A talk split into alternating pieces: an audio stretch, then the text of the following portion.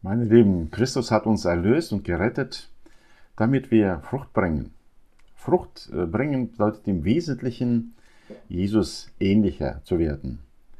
Die meisten Aspekte der Frucht des Geistes, von der Apostel Paulus in Galater 5, Vers 22 spricht, äh, zeigen uns ähm, Charaktereigenschaften, Aspekte des göttlichen Wesens. Ja, so hier Dinge wie Liebe, Freude, Friede, Langmut, Freundlichkeit, Güte, sie sollen in uns zunehmen und wachsen als Frucht des Geistes.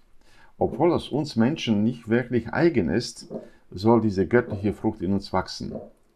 Die nächste Frucht, die wir uns ansehen wollen, oder den nächsten Aspekt dieser Frucht des Geistes, den wir uns ansehen wollen, ist die Treue.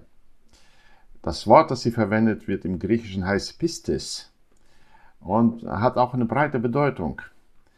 Es äh, geht um äh, Glaube. Äh, es kann auch mit Glaube übersetzt werden, mit Vertrauen. Dann aber auch mit Zuverlässigkeit, Verlässlichkeit, Treue. Und hier bei der Frucht des Geistes wird es wohl im Wesentlichen um die zweite Bedeutungsgruppe dieses Wortes gehen, um Treue, um Verlässlichkeit, um Zuverlässigkeit. Dieses Wort wurde gebraucht im Kontext von Verträgen, die man geschlossen hat, dass man Treue verspricht, Treue schwört. Das heißt, dass man sich verbindlich hält an die Zusagen, die man gegeben hat. Oder wenn man Versprechen gibt, im Zusammenhang mit Verheißungen ist die Rede von äh, Treue. Wo kann also diese Frucht bei uns wachsen oder zunehmen, sichtbar werden? Und zwar immer dort, wo wir ein Versprechen geben, eine Zusage machen, wo wir eine Verantwortung übernehmen, einen äh, Dienst übernehmen oder verantworten, dort äh, kommt die Treue zum Zug oder dort wird sie sichtbar. Ich muss sagen, dass es bei mir eine der größten Baustellen ist, an der ich mein Leben lang arbeite. Und es ist noch viel Luft nach oben. Äh, Versprechen zu geben und nicht zu halten, das ist es, was der Treue widerspricht. Aber schon in meiner Jugend habe ich diesen Spruch gehört. Versprechen und nicht halten ist bei Jungen wie bei Alten. Es ist also diese Beobachtung, die in diesem äh, Volksweisheit ähm, zum Vorschein kommt, dass der Mensch unzuverlässig ist, dass er untreu ist. Und wir sind aufgefordert, in eine andere Richtung zu wachsen, verlässlicher und treuer zu werden.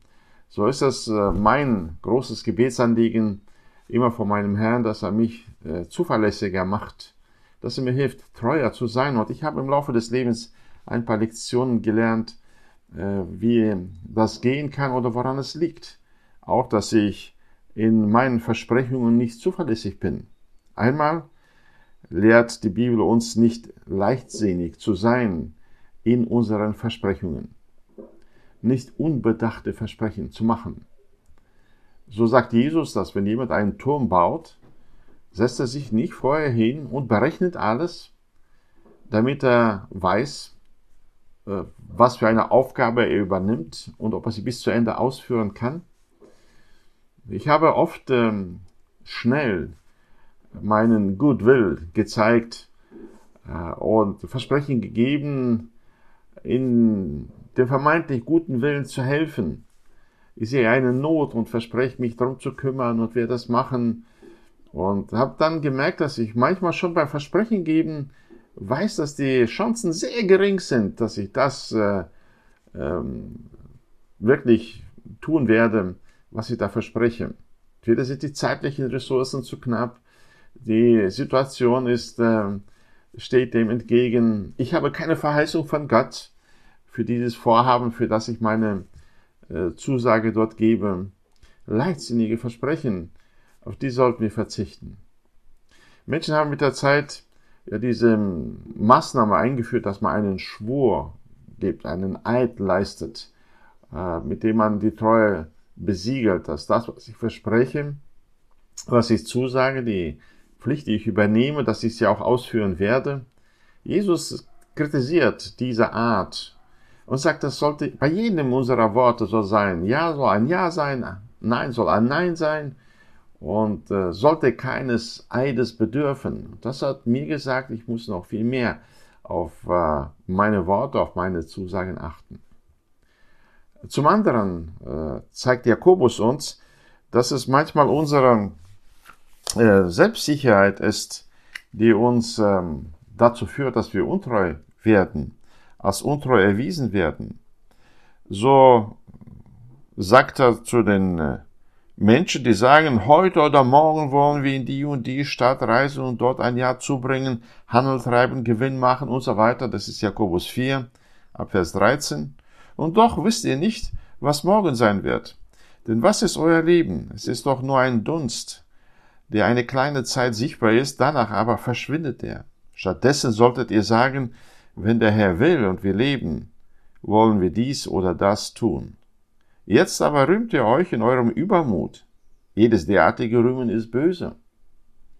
Das heißt, wenn ich in meiner menschlichen Selbstsicherheit Zusagen mache, sie womöglich auch noch mit einem Schwur belege, handle ich ebenso leichtsinnig und dieses Rühmen ist nicht gut.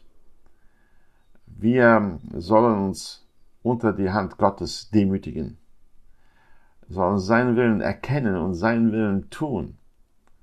Wenn wir aber einen Dienst übernehmen, eine Zusage machen, dann sollten wir sie auch halten. Es fällt auf, dass es für Gott ein ganz wesentlicher äh, Bewertungsmaßstab ist für seine Diener, äh, für seine Jünger, ob sie treu sind. Das ist es, was er sucht und wie Paulus sagt, was man an den Diener sucht, an uns. Deswegen lasst uns darin wachsen. Ein Trostwort möchte ich uns noch mitgeben, dass äh, Paulus uns in 2 Timotheus Kapitel 2 Vers 13 mitgibt. Selbst dort, wo wir die Erfahrung machen, wir sind untreu, dürfen wir zuversichtlich bleiben, dass Gott äh, bei seinen Versprechen bleibt und seinen Plan ausführen wird, auch trotz meines Mangels und meiner Unzuverlässigkeit. In äh, 2 Timotheus 2 Vers 13 heißt es, wenn wir untreu sind, so bleibt er doch treu. Er kann sich selbst nicht verleugnen. Und das ist die Motivation, selbst in der Treue zu wachsen, treu zu sein, denn Gott ist treu und ihm wollen wir ähnlich werden. Gott segne dich und mich heute, morgen, in allen Bezügen unseres Lebens Treue an den Tag zu legen, in seiner Kraft, als, seine, als Erfüllung seiner Verheißung.